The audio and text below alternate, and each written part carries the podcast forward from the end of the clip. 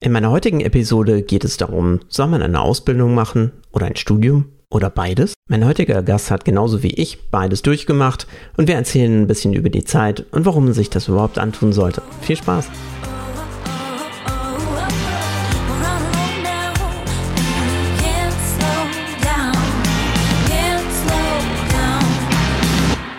So, hallo und herzlich willkommen zu einer weiteren Episode meines Podcasts Bildungsupdate. Heute mit Matthias Wagner. Hallo, schön, dass du da bist. Ja, hi. Unser heutiges Thema ist ähm, Ausbildung, Fortbildung und natürlich auch das, was man dazu braucht, ein bisschen Selbstdisziplin und Durchhaltevermögen.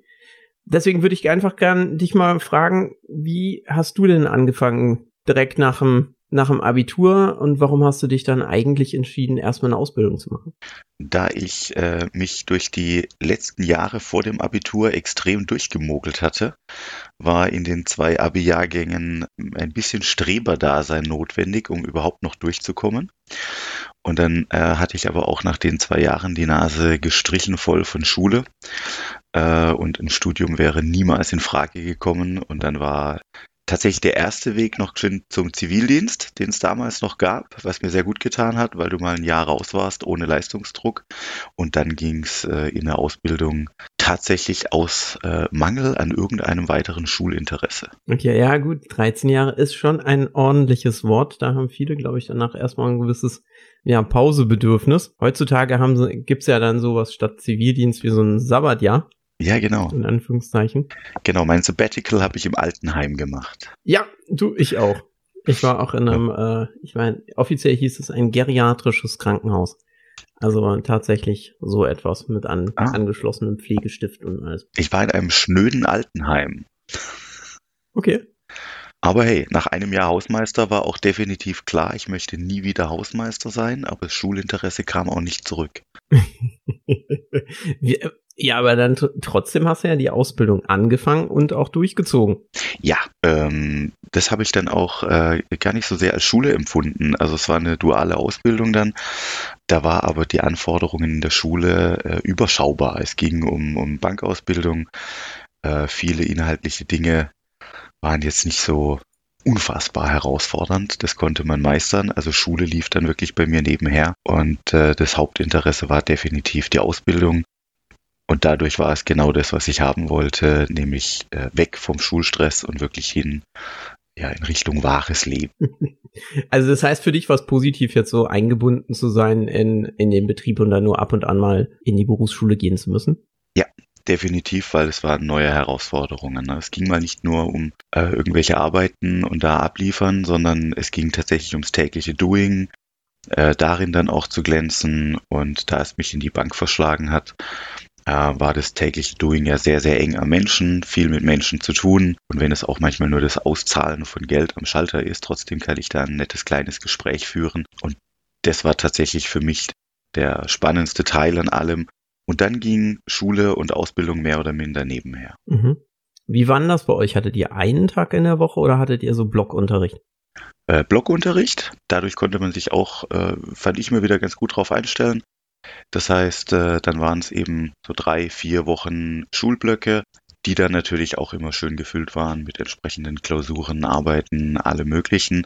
Äh, aber du wusstest dann auch immer, wenn dieser Block rum ist, dann habe ich mal wieder vier bis sechs Wochen Ruhe und kann einfach ganz normal ins Geschäft gehen. Das heißt, für dich war sozusagen jetzt äh, das Erlebnis, dass du die Ausbildung angefangen hast, wirklich integriert warst, so ein bisschen, ja, sagen wir es mal so, dass man auch ein bisschen das Gefühl hat, dass es ein bisschen zielgerichteter, was man tut. War das dann so ein bisschen motivierend, dass du das Gefühl hattest, ja, jetzt da gibt es einen gewissen Weg, worauf wir uns vorbereiten? Also ich hatte äh, definitiv mal auch den, den Eindruck, dass äh, Schule und Arbeit einhergeht. Ne? Während beim Abi, ich sag mal, wenn du das Klimadiagramm von Burkina Faso auswendig lernst, um es in der Klausur dann äh, wiederzugeben, mag der Bezug zur Realität als fehlen, wenn du nicht gerade den Weg dorthin gehen möchtest. Das war dann definitiv anders, äh, weil ich eben tatsächlich schulisches Wissen dann im Betrieb anwenden konnte und ähm, im Betrieb die Anforderungen ja wirklich andere waren. Ähm, genau, du bist eingebunden, du bist Mitarbeiter, du kriegst Aufgaben übertragen.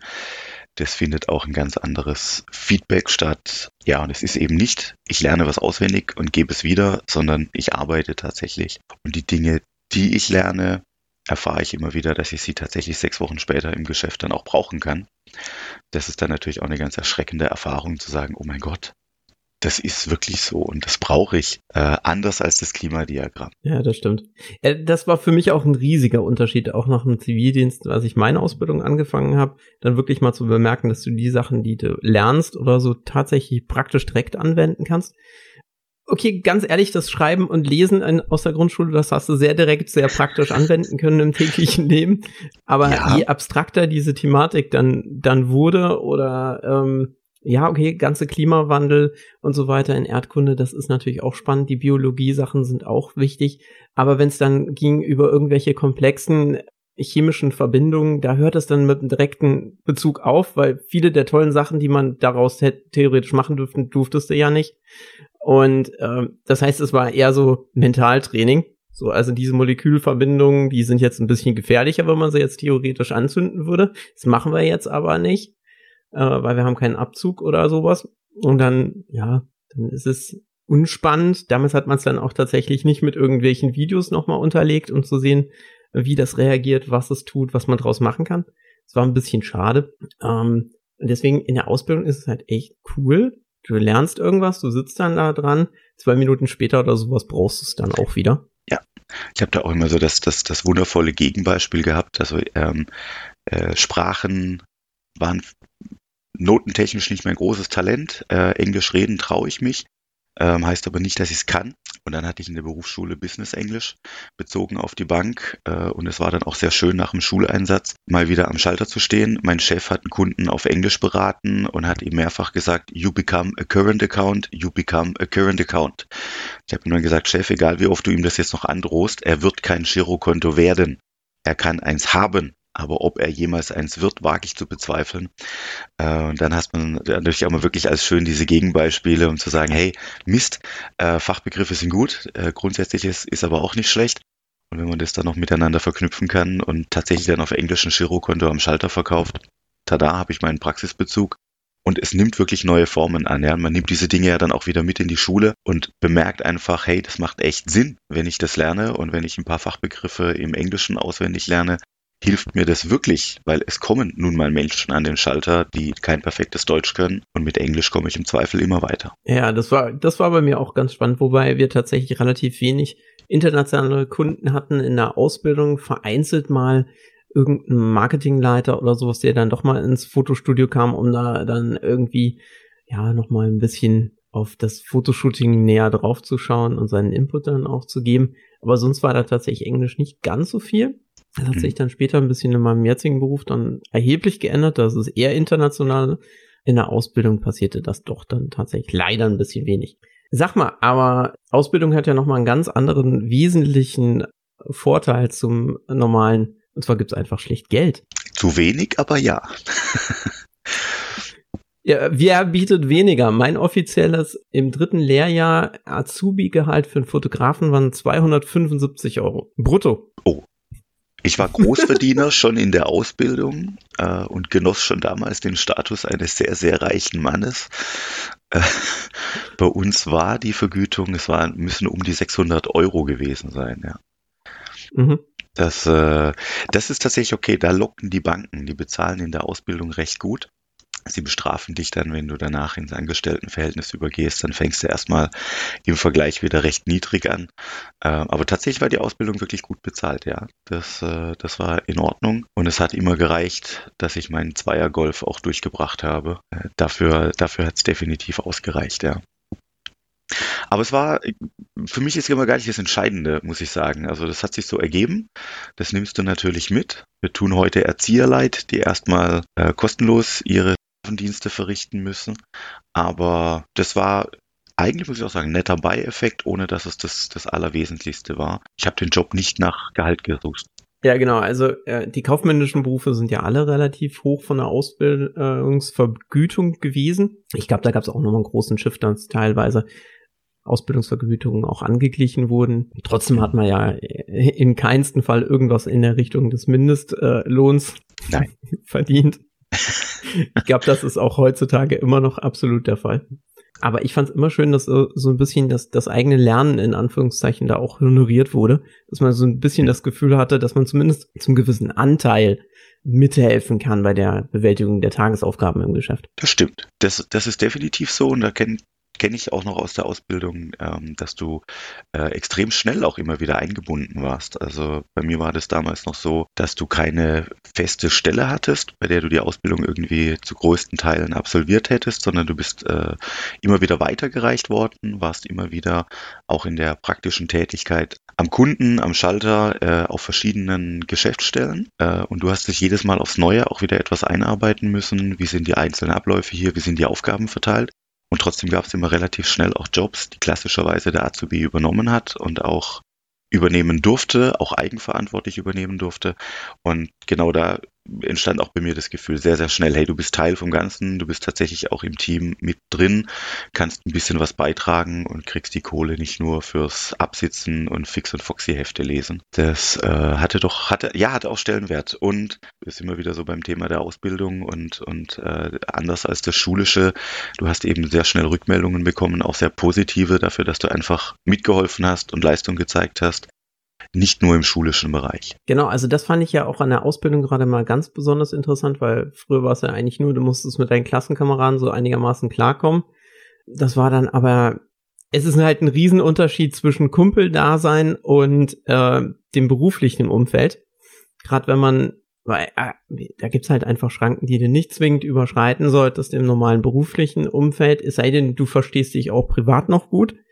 Und das sind halt dann einfach wirklich Sachen, wo man, die man dann einfach auch lernt. Und der ganze Kundenkontakt, das ist einfach etwas, was einen wirklich fürs spätere Leben richtig prägt, dass man da sich auf mhm. andere Leute ein, einpendeln kann, sozusagen, Rapport ja. aufbauen. Das fand ich immer ganz spannend. Ja.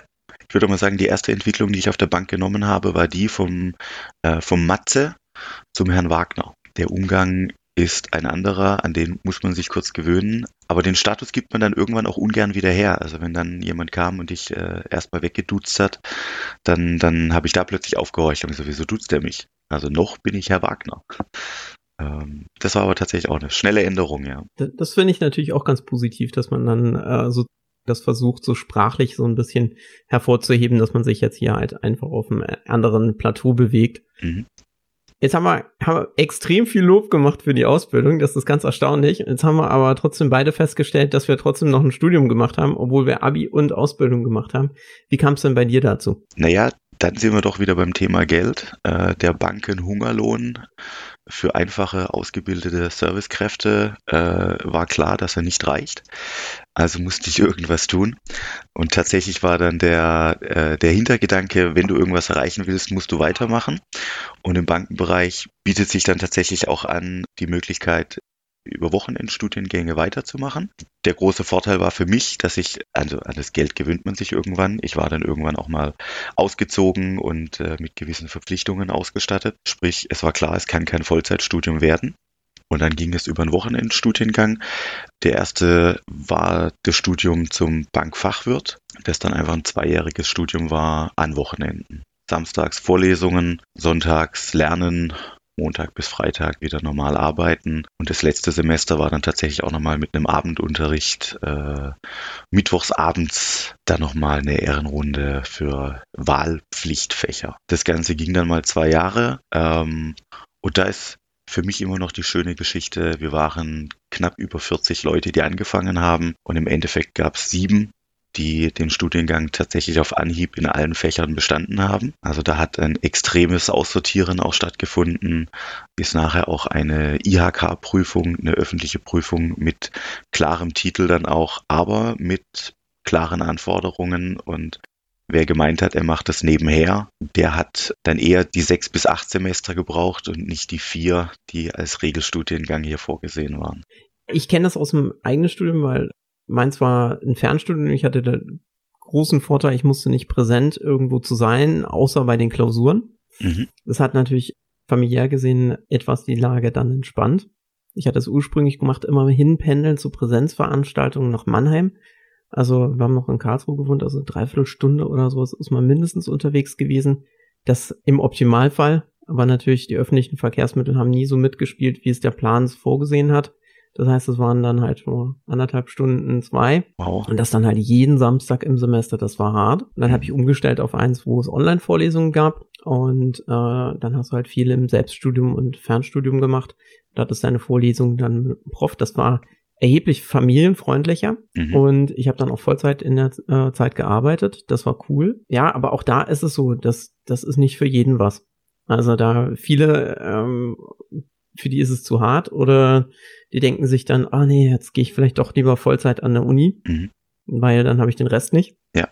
Also das ist natürlich auch immer eine Frage vom Geldbeutel, weil ähm, äh, Studium, auch wenn es theoretisch kostenlos ist, das Leben äh, gibt's nicht kostenfrei.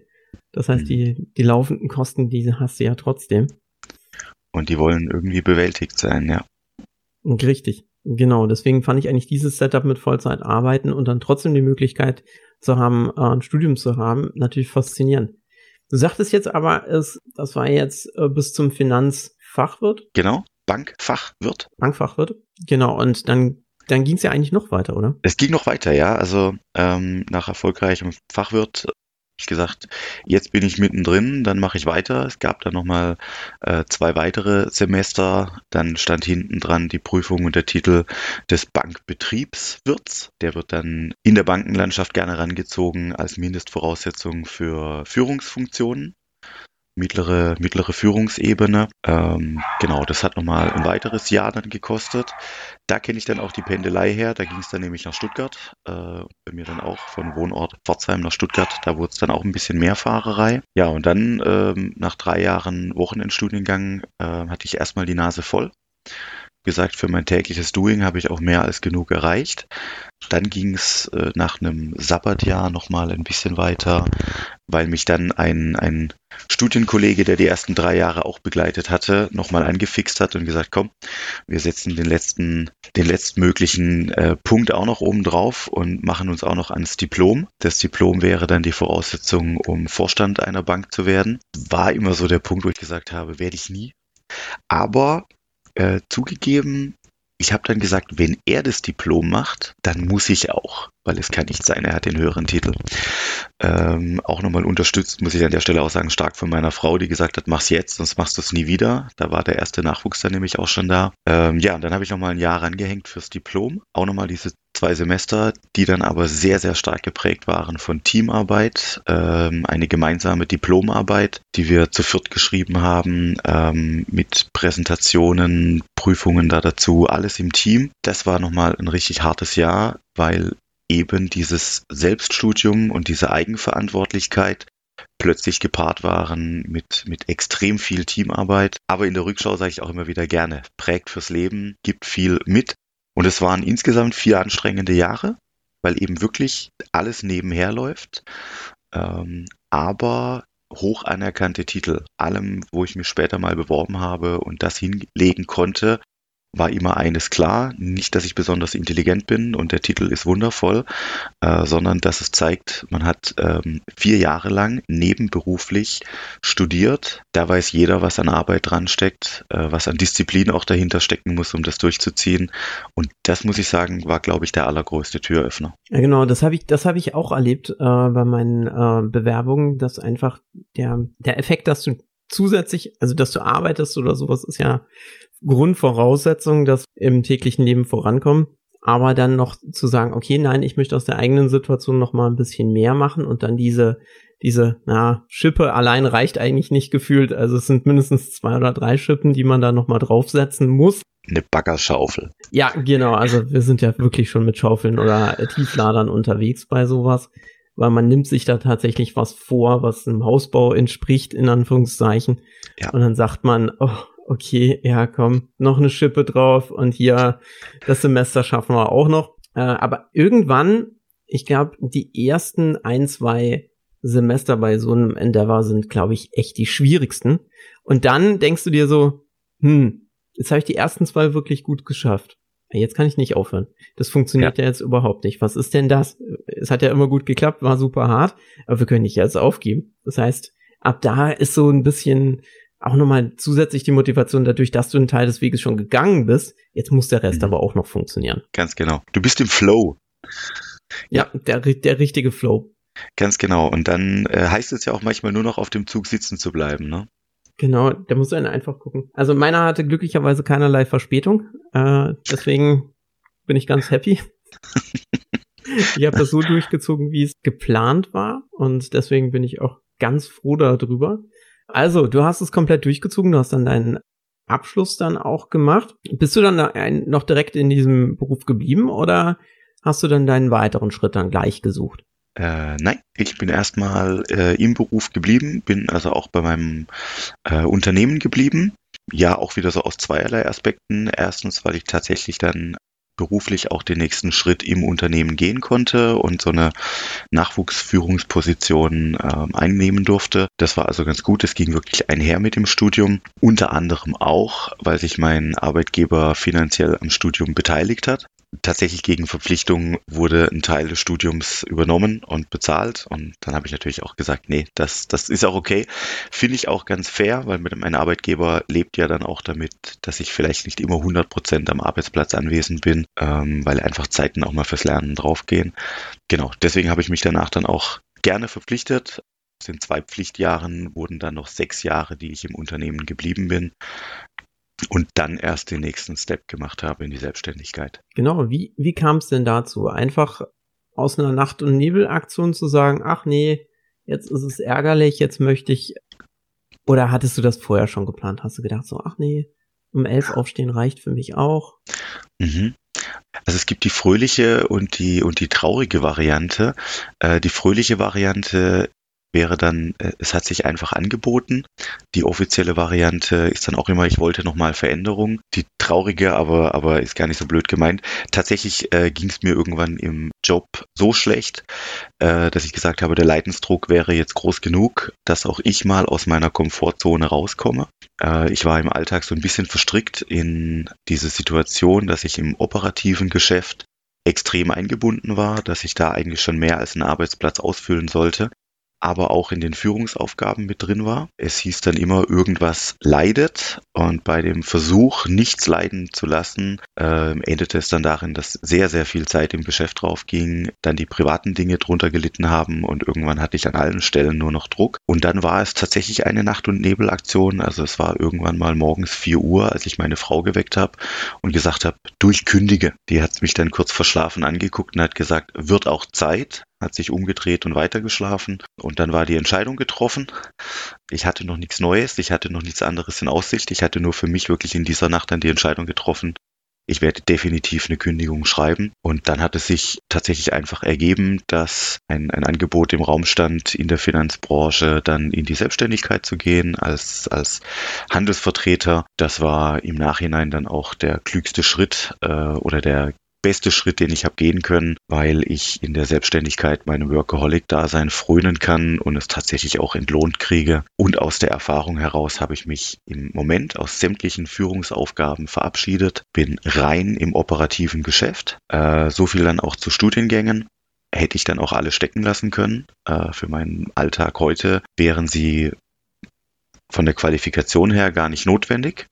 Ich glaube, von der Aufstellung ist es überragend, es zu haben, weil man Dinge nachvollziehen kann, weil man die eigene Geschäftsleitung verstehen kann, weil man tatsächlich auch mal diskutieren kann, würde ich die gleichen Entscheidungen treffen und es im operativen Geschäft manchmal nervig sein mag, dass der Vorstand die ein oder andere Entscheidung trifft. Aber wenn man es nachvollziehen und verstehen kann, lassen sie sich natürlich auch deutlich einfacher nach außen hin vertreten. Und deswegen behaupte ich bis heute, dass ich in meinem Alltag die Studiengänge nicht brauche, aber sie sehr vermissen würde, wenn ich sie nicht hätte. Davon bin ich auch fest überzeugt. Also auch wenn du jetzt die Sachen nicht unbedingt wirklich direkt anwenden kannst, die du da hattest, ein wichtiger psychologischer Effekt ist wahrscheinlich auch einfach, ja, es gibt dir eine gewisse Sicherheit. Ja. Du weißt, da ist ein Unterbau, auch wenn das Endeavor, was du jetzt gerade machst, mit der Selbstständigkeit theoretisch doch nicht funktionieren würde. Die Ausbildung ist so gut, überhaupt kein Problem, dann wieder reinzukommen. Ja, die Finanzbranche ist ja in den, in den äh, letzten Jahren ich denke immer aus zwei Gründen in der Presse. Entweder wir haben mal wieder belogen und betrogen oder äh, wir kündigen mal wieder tausend Leute auf einmal. Und äh, bei den Dingen muss ich immer sagen, ich lehne mich entspannt zurück, weil wenn solche Sachen passieren, die Guten gehen in aller Regel zuletzt oder gar nicht oder sie kommen immer wieder unter. Und in solchen Fällen definiert sich das Gut natürlich auch über solche Sachen. Habe ich Titel, habe ich was getan, habe ich eine gewisse Ausbildung. Da würde ich auch glauben, den Weg in jede Bank könnte ich immer wieder gehen. Und diese Sicherheit, dieses Selbstbewusstsein, diese Arroganz lege ich dann auch gerne an den Tag. Ja, ich finde, das ist extremst wichtig. Und du hast es ja schon angedeutet. Es war ja eigentlich eine Form von Befreiungsschlag, das zu machen. Empfindest du das immer noch so? Ja. Oh ja. Hätte ich gewusst, wie unverschämt gut es ist, hätte ich es schon zehn Jahre früher gemacht. Ähm, zwei ganz, ganz wesentliche Aspekte. Ähm, du bist als Selbstständiger für alle Zeit eigentlich versaut, weil du es irgendwann gewohnt bist, dein eigener Herr zu sein und deine eigenen freien Entscheidungen zu treffen. Es gibt in aller Regel immer irgendjemanden nochmal drüber und als Handelsvertreter bist du immer in ein Gesamtkonstrukt auch eingebunden. Es gibt immer wieder Rahmenbedingungen, die dir auch vorgegeben werden. Aber ich kann in meinem Alltag ganz viele Dinge frei entscheiden. Ich kann tatsächlich entscheiden, ob ich heute um 10 im Büro bin oder um 7 oder gar nicht. Ich glaube, wenn man den Schritt geht, dann fällt die Entscheidung meistens zu den eigenen Ungunsten aus und man geht eher um 7 ins Büro, auch wenn man um 10 dürfte. Aber es ist eben die freie Entscheidung. Ich entscheide und ich weiß, ich gehe für mich dorthin und nicht für irgendeinen Dritten, irgendeinen Arbeitgeber. Also diese Freiheit ist für mich ein ganz wesentlicher Aspekt und tatsächlich aber auch diese Verantwortung. Ich entscheide, wie gehe ich ins Geschäft, nehme ich einen Krankheitstag oder nehme ich ihn nicht. Ich bin aber auch verantwortlich dafür, dass dieser Platz läuft, dass er erfolgreich läuft und dass ich damit Geld verdiene in letzter Instanz. Das empfinde ich als totale Freiheit. Nicht als Pflicht, nicht als Nachteil, sondern wirklich als totale Freiheit. Und ich würde den Schritt immer wieder gehen. Ich glaube, es ist nur unglaublich schwer, dann wieder zurückzukommen in ein Angestelltenverhältnis. Also einen direkten Vorgesetzten kann ich mir nicht mehr richtig vorstellen. Ja, vor allem hat man auch das Gefühl, dass sich die Arbeit jetzt nicht mehr so, nennen wir es mal, skaliert. Das heißt, äh, du hast halt in der Regel ein Fixgehalt. Nur ganz wenige haben nochmal zusätzlich eine variable Komponente, die dann auf irgendwelche Abschlüsse oder sowas dann auch basiert. Aber du hast trotzdem das Gefühl, ja, ja, Jetzt war ich so, so fleißig, habe so viel gemacht und habe direkt gesehen, dass das eine Auswirkung hat. Habe aber auch genauso gesehen in Phasen, wo ich nicht ganz so fleißig war, was das für eine hatte. Ja. Und jetzt ist es irgendwie in Maßen ziemlich gleich. Ich könnte mir vorstellen, dass das dann auch tatsächlich ein bisschen ja, bremst.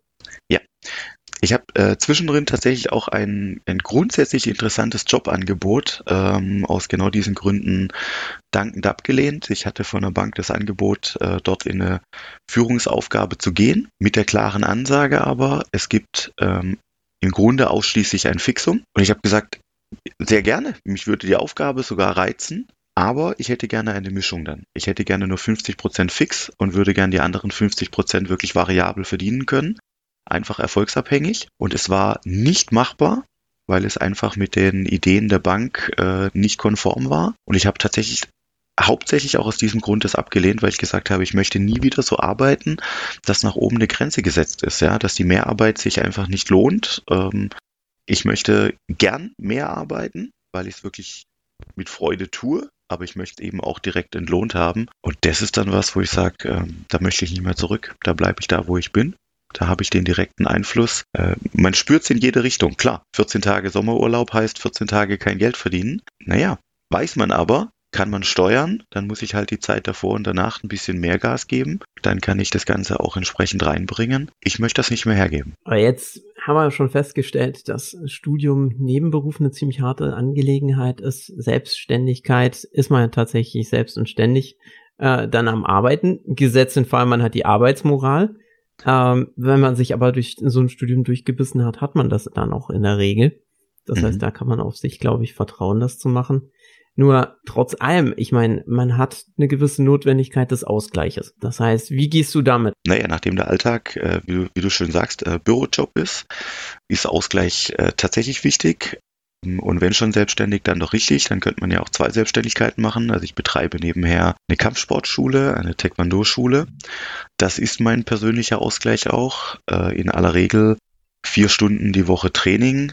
Das sind meine vier Stunden geistiges Yoga. Da bin ich aus allem draußen. Da vergesse ich die Welt außenrum und bin tatsächlich nur im Sport der sich äh, ja in das Ganze auch eingliedert. Also es ist, glaube ich, nicht umsonst äh, eine asiatische Kampfsportart, die mich dann irgendwann angezogen hat, weil es da natürlich auch allein schon im Ursprung und in der Grundidee immer wieder um Disziplin, auch um Regeln geht, aber auch sehr, sehr stark um, um Selbstkontrolle. Das ist so äh, der Ausgleich nebenher. Hast du das Gefühl, das hat jetzt äh, gerade diese Grundwerte, hat, haben da auch noch mal ein bisschen dazu beigetragen? Oder war es eher umgekehrt? Dadurch, dass du jemand bist, der viel Durchhaltevermögen hat, war das die Motivation, genau diesen Sport zu machen? Hätte ja auch Tennis sein können. Oder Golf. äh, ja, Nee, ähm, äh, tatsächlich auch da, also das ist in meinem Leben immer gleich. Ich bin, ich bin, glaube ich, zu allem immer gekommen wie die Jungfrau zum Kinde. Ich habe meine, meine Jugend durch Fußball gespielt, äh, habe meine extrem äh, erfolglose und völlig aussichtslose Karriere nach dem Kreuzbandriss dann an den Nagel gehängt. Und irgendwann hat mein Schwiegerpapa mich von der Couch geprügelt und hat gesagt, Junge, du wirst immer fetter äh, ich nehme dich jetzt mal mit ins Taekwondo. Äh, so stand ich dann das erste Mal im Trainingsraum, quasi äh, unter Lebensgefahr gegen meinen Schwiegervater kämpfend, der an dem Tag alles rauslassen konnte, was er mir schon lange antun wollte. So stand ich tatsächlich eines Tages im, im Taekwondo-Trainingsraum und war von der ersten Sekunde an infiziert. Und da gehen die Dinge aber wirklich wieder einher. Tatsächlich ein Sport mit gewissen Regeln, mit klaren Vorgaben und mit so wundervollen Kleinigkeiten. Äh, ich muss mir den Weg in die erste Reihe, um wirklich vor dem Trainer trainieren zu dürfen, den muss ich mir erarbeiten. Äh, und ich fange in der allerletzten Reihe an. Im ersten Trainingsraum, in dem ich war, war die letzte Reihe auch immer automatisch hinter einem Stützbalken. Also man wurde einfach gar nicht wahrgenommen die Tatsache, dass man da sein durfte, musste schon ausreichen. Ich versuche es heute weniger extrem zu betreiben, aber die Tatsache, dass ich mir den Weg nach vorne verdienen muss, das ist bis heute das Gleiche. Und das finde ich zum Beispiel auch wirklich was jedem Alter, jedem Trainingsstand, äh, jedem Interesse auch vermitteln kann, zu sagen, pass auf, der Weg nach vorne ist einer, den man sich verdienen muss. Der fliegt ja nicht zu und nur weil du der, der kleine äh, Anfänger bist, äh, stehst du jetzt nicht vorne. Äh, nee, ganz im Gegenteil. Du bist der kleine Anfänger und deswegen stehst du ganz hinten. Das ist tatsächlich auch was, was ich glaube ich jeden Tag aufs Leben übertragen kann. Ich muss mir gewisse Dinge verdienen. Ja, den Neid muss man sich auch immer wieder verdienen. Ähm, und das ist tatsächlich äh, da auch so. Das wiederholt sich, ja. Ja, also ich finde das auch auf der anderen Seite wiederum extrem motivierend, Klar ist es ein bisschen, gerade wenn du tatsächlich noch nicht richtig angefangen hast, wenn du das erste Mal im Trainingsanzug dastehst, einen weißen Gurt hast, guckst nach vorne und siehst eigentlich nur Leute, die bunt tragen und denkst, mhm. und egal was du tust, ist es einfach nur überhaupt nicht gut und sieht alles andere als cool aus. Ähm, und dann schaust du nach vorne und denkst so, okay, das ist, so soll's aussehen. Dann probierst du das ein Weilchen, kommt die erste Prüfung, ja, da ist es schon so ein bisschen okay. Und ähm, dann kommen die nächsten Prüfungen und dann merkst du, oh ja, jetzt langsam beginnt es auch äh, gut auszusehen, nicht nur sich gut anzufühlen. Ja. Und dann hast du auch tatsächlich so eine Motivation dadurch, dass du so kleine Validierungen zwischendrin hast. Und das Schöne dran ist ja auch, dass man äh, während des ganzen Trainings in die Gruppe mit eingebunden ist. Das hilft ja auch immens. Das heißt, man man lernt ja auch von denen, die die äh, höheren Gurte haben. Das liebe ich total auch an dem Sport. Das ist eigentlich eine Einzelsportart, die aber wirklich Spaß nur macht, ähm, wenn man es gemeinsam ausübt. Gut, Kampfsportart ganz alleine ist auch doof. Also Schattenboxen kennt Grenzen.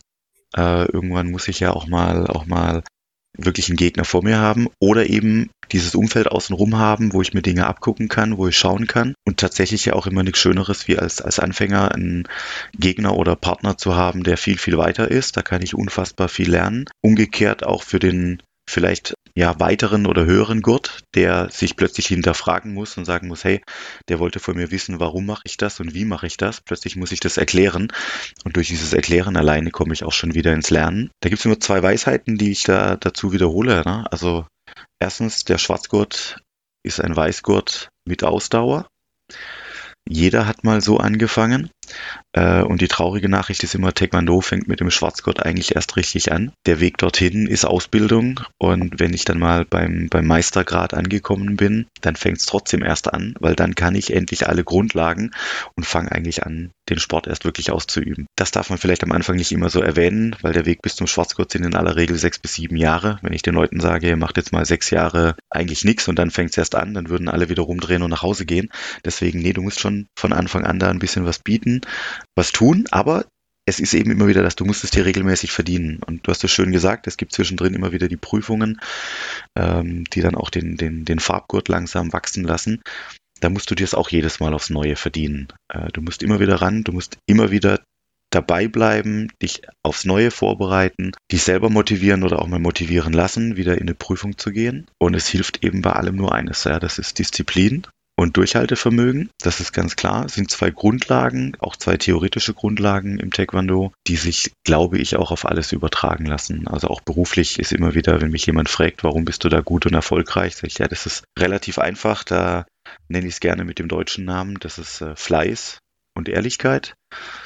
Und äh, fürs Taekwondo genauso übertragbar. Ins eine wie ins andere. Deswegen funktioniert es wunderbar. Und ich glaube, den Sport zu machen hilft extrem, weil du mit Vergnügen eine Freizeitveranstaltung machst und Dinge lernst, erfährst, die du nicht nur beruflich, sondern wirklich in jeden Aspekt deines Lebens eigentlich übertragen kannst. Also ich finde an Taekwondo auch das Charmante, wie du vorher schon gesagt hast, ist eigentlich theoretisch eine Ein Einzelsportart, weil ganz ehrlich, du machst das nicht für die anderen, du machst es tatsächlich lediglich für dich. Ja aber du machst es eingebettet in die Gemeinschaft, die das zur selben Zeit dann äh, auch ausübt. Und das ist, das finde ich also wirklich das Charmante, weil wenn man jetzt sich überlegt zu Fußball oder sowas, da ist man dann theoretisch eine Mannschaft. Mhm. Da hast du natürlich dann irgendwie, wenn du Stürmer bist, so deine Einzelerfolgserlebnisse, aber auch viele, viele im Team eventuell auch absolut gar nicht oder du sitzt tatsächlich nur auf der Bank. Mhm. Bei dem ja. Sport bist du immer vorne mit bei, immer für dich am, äh, am Kämpfen im wahrsten Sinne des Wortes, gerade wenn man dann mal wieder irgendeine Kontaktrunde fährt. Mhm. Ja, da kannst du dich jedes Mal dann ausprobieren und es ist eine, eine sehr schöne Form der Selbstvalidierung und auch äh, des Wachsens in das Ganze, weil du musst mit den anderen klarkommen. Du, die, wenn du ein höherer Gut bist, äh, man erwartet von dir, dass du den, den niedrigeren Guten auch was erklären kannst. Und das ist halt auch richtig toll. Immer wieder und ich glaube genau deswegen, es ist ein ewiges Lernen, es ist ein ewiges Dabeibleiben. wenn du glaubst, du kannst irgendwas und dich fragt dann einer, wie du es machst und du musst plötzlich erklären, wie du das machst und musst, musst dich mal wieder hinterfragen, dann bist du natürlich auch mal ganz schnell wieder mit deinen eigenen Fehlern konfrontiert, wo du sagst, Mist, in der Theorie geht es doch anders. Wenn ich mich jetzt mal anschaue, ähm, ist es irgendwie nicht so. Also äh, genau, du bist immer wieder in dieser Erfahrung, es geht eigentlich nur um dich. Du kannst ja auch mit weniger zufrieden sein wie andere vielleicht. Auch da schön individuell. Es ist nicht dieser Zwang, ich muss genauso gut sein wie ein anderer. Deswegen auch immer das, das Tolle, du kannst in jedem Alter einsteigen, ist das völlig egal. Du kannst auf jedem Niveau einsteigen, auch das ist völlig egal. Ähm, trainieren in der Gruppe, aber entscheidend immer nur die Einzelleistung. Und die Erwartungen, die, die Wünsche, die legst du eigentlich auch an dich selber fest. Ja, ich kann als Trainer natürlich auch kommen und gewisse Wünsche äußern und tun, aber ob du sie in Wirklichkeit umsetzt, hängt immer nur an der Frage, willst du das selber auch tatsächlich? Ne? Und dann sind wir immer beim Gleichen, das ist die Selbstdisziplin und die Anforderung an dich selber. Ne? Was möchte ich da leisten und tun? Du kannst zwei selten vergleichen, weil es sind eben unterschiedliche Leistungsgrade, aber du kannst eines eigentlich immer feststellen, ob jemand im Rahmen seiner Möglichkeiten versucht weiterzukommen oder eben nicht. Genau. Und ich finde, das schlägt jetzt eigentlich so eine absolut wunderbare Brücke zu dem restlichen Thema, dass halt äh, eigentlich doch das Leben ein konstantes Lernen ist und man es in jedem Bereich dann auch wiederfindet, sei es im Sport, sei es, sei es im klassischen akademischen Lernen. Mhm. Und eigentlich ist ja die Quintessenz, man sollte sich darauf einlassen und man sollte den Weg mit Freude begehen. Und auch jetzt gerade im Taekwondo eine wichtige Sache ist, äh, auch mal zwischendrin den Weg einfach mal äh, die Situation feiern. Einfach mal wirklich sagen, okay, hey, der Weg mhm. ist lang, der Weg ist theoretisch unendlich, aber jetzt habe ich eine neue Prüfung, einen neuen Gurt, es war alles toll ja. und es geht weiter. Und das darf man auch in, bei den restlichen Sachen auch nicht vergessen, gerade auch jetzt, wenn wir unser Studium anschauen, da gibt es solche Zwischenvalidierungen zwar mit einer Klausur, aber es ist nicht so ein schönes Ereignis, was zelebriert wird. Das heißt, mhm. da muss die Selbstvalidierung eigentlich tatsächlich aus einem selbst heraus entstehen. Da ja. hilft einem keiner. Ähm, und ich glaube, das ist auch das, das Wichtige, auch wenn man selbstständig ist oder im täglichen Arbeitsleben integriert ist, dass man versuchen muss, auch bei stupiden Arbeiten oder sowas irgendwelche Punkte zu finden, wo man sagt, hey, das ist jetzt gut gelaufen und das ist klasse. Weil sonst hat man, glaube ich, steuert man auf den, auf wirklich auf den Burnout zu, also auf eine, nennen wir es ja. mal so, mental erfasste ja, Ziellosigkeit oder äh, Ohnmacht, dem mhm. Ganzen mhm. gegenüber. Also ich würde auch immer sagen, ähm, Ausgangsbasis ist für mich immer, es muss Spaß an der Sache sein.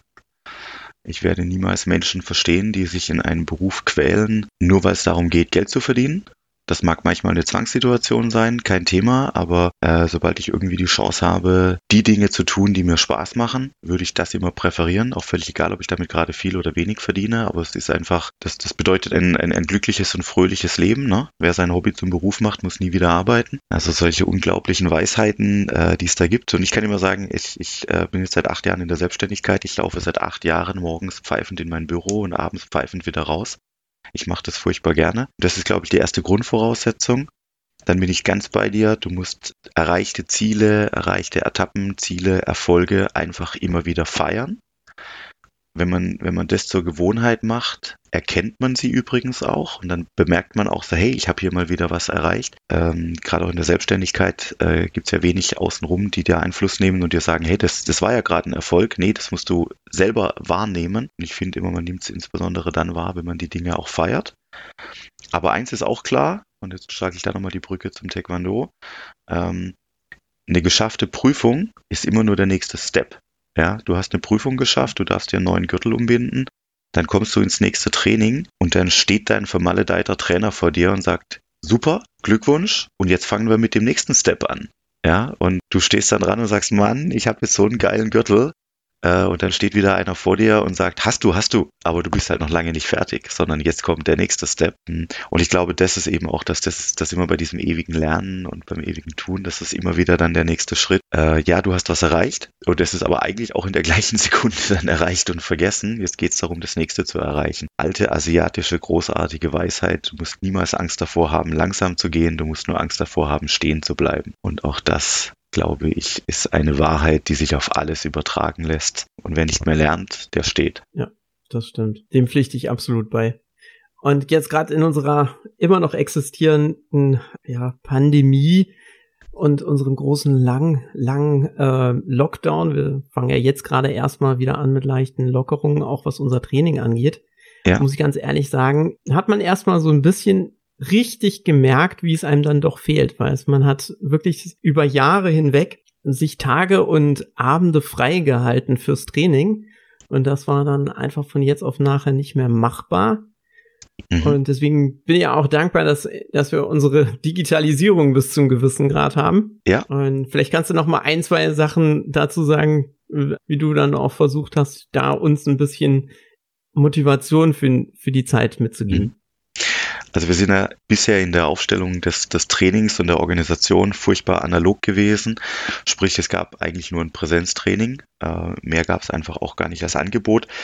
Auch mangels Nachfrage. Und Corona hat natürlich plötzlich gezwungen, neue Wege zu gehen und, und Neues einzuleiten. Ähm, und tatsächlich war bei mir auch sofort, als klar war, Lockdown und jetzt ist erstmal zu. Die erste Frage gar nicht, äh, oh Gott, wie lange und wie, sondern nur, was können wir tun, um die Leute irgendwie bei der Stange zu halten, um, um dabei zu bleiben. Und da sind wir zwei Wege gegangen. Der erste war jetzt nicht äh, völlig kreativ, zu sagen, da müssen wir halt online gehen. Wenn ihr nicht mehr ins Training kommen könnt, dann muss das Training zu euch kommen. Sprich, wir haben Online-Training angeboten. Sechs, sehr experimentell für mich am Anfang. Ich musste mich erstmal daran gewöhnen, vor einer Kamera zu stehen, solche Dinge zu machen. Mein Sohn hat's gefeiert, hat gesagt, hey, wir sind jetzt YouTuber. Ich, gesagt, ich bin alter Sack mit 40. Ich wollte gar nicht mehr YouTuber werden, aber dank Corona bin ich es doch geworden. Das heißt, wir haben hier nochmal Gas gegeben und haben Videos hochgeladen, haben diverse Dinge probiert. Von ganzen Trainingseinheiten über einfach auch kleine Spaßvideos, äh, kurze Sequenzen, einfach um immer mal wieder anzustacheln und zu motivieren, was zu tun. Ein zweites, was wir gemacht haben, und ich glaube, das war, das war tatsächlich recht individuell. Da habe ich zumindest von anderen, von befreundeten Schulen und befreundeten Trainern nichts dergleichen gehört.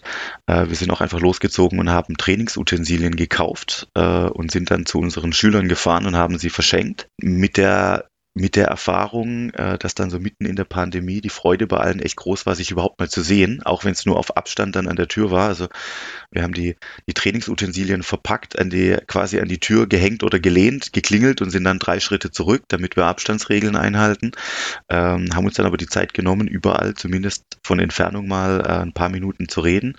Es endete darin, dass ich drei Arbeitstage gebraucht habe, um es äh, an unsere rund 50 Leute zu verteilen. Ähm, aber es war großartig, da war der persönliche Kontakt wieder da und äh, plötzlich war eine irre Motivation bei vielen auch wieder äh, da, weil sie sagen, oh wie geil, Trainingsgerät, da kann ich drauf kicken, da kann ich was machen. Riesenfreude, das auch zu tun. Das waren nun unsere zwei Wege. Dann kam natürlich parallel dazu das Online-Video. Wie kann ich mit den Trainingsgeräten dann noch umgehen und was machen? Ja, das war so der Weg, um das Ganze irgendwie aufrechtzuerhalten. Mit der Lieblingsrückmeldung eines Schülers, der gesagt hat, ey, die Videos sind echt toll. Ich gucke mir die auch regelmäßig an auf der Couch und futter dabei Chips. ja, also ich kenne sowas ja eher von Kochsendungen, dass die Leute dann irgendwie davor sitzen, oh, jetzt macht er so ein ganz wunderbares veganes Zeug, das sieht voll lecker aus, während sie dann ihr gegrilltes mampfen. Mhm. Ähm, ich wusste jetzt nicht, dass es bei solchen äh, Sportvideos oder sowas dann auch so ein, so ein Passiveffekt hat. Also ich kann da nur von uns sagen, dass wir da mitgemacht haben. Das war auch, das war jetzt, glaube ich, auch für die Kiddies eine extrem wichtige Sache, weil äh, das war ein extremer Disrupt im äh, alltäglichen Leben. Plötzlich keine Freunde sehen, mhm. keine Schule mehr, kein gar nichts. Ja. Ähm, dann aber tatsächlich dich als Trainer, den man sonst in Real gesehen hat, nochmal auf dem Fernseher zu sehen. Aber meine kleine Tochter dann auch extremst begeistert. Ah, hallo Matthias. Und hat dann beim Training auch mitgemacht. Ähm, Sehr das, geil das hat, das hat wirklich geholfen, muss man ganz ehrlich auch sagen. Und wir sind natürlich jetzt alle glücklich, dass wir so ein bisschen Sport wieder machen dürfen, auch wenn es nicht in der vollen Intensität ist wie vorher. Aber das hilft so in den, ja, nennen wir es mal so, in das, ach, ich mag es eigentlich fast gar nicht sagen, aber es, es wird immer so promotet in den Medien, in die neue Realität überzugehen. Ich hoffe immer mhm. noch, wir kriegen die alte wieder mit äh, den Verbesserungen, die man sich erarbeitet hat während ja. der Pandemie. Ja.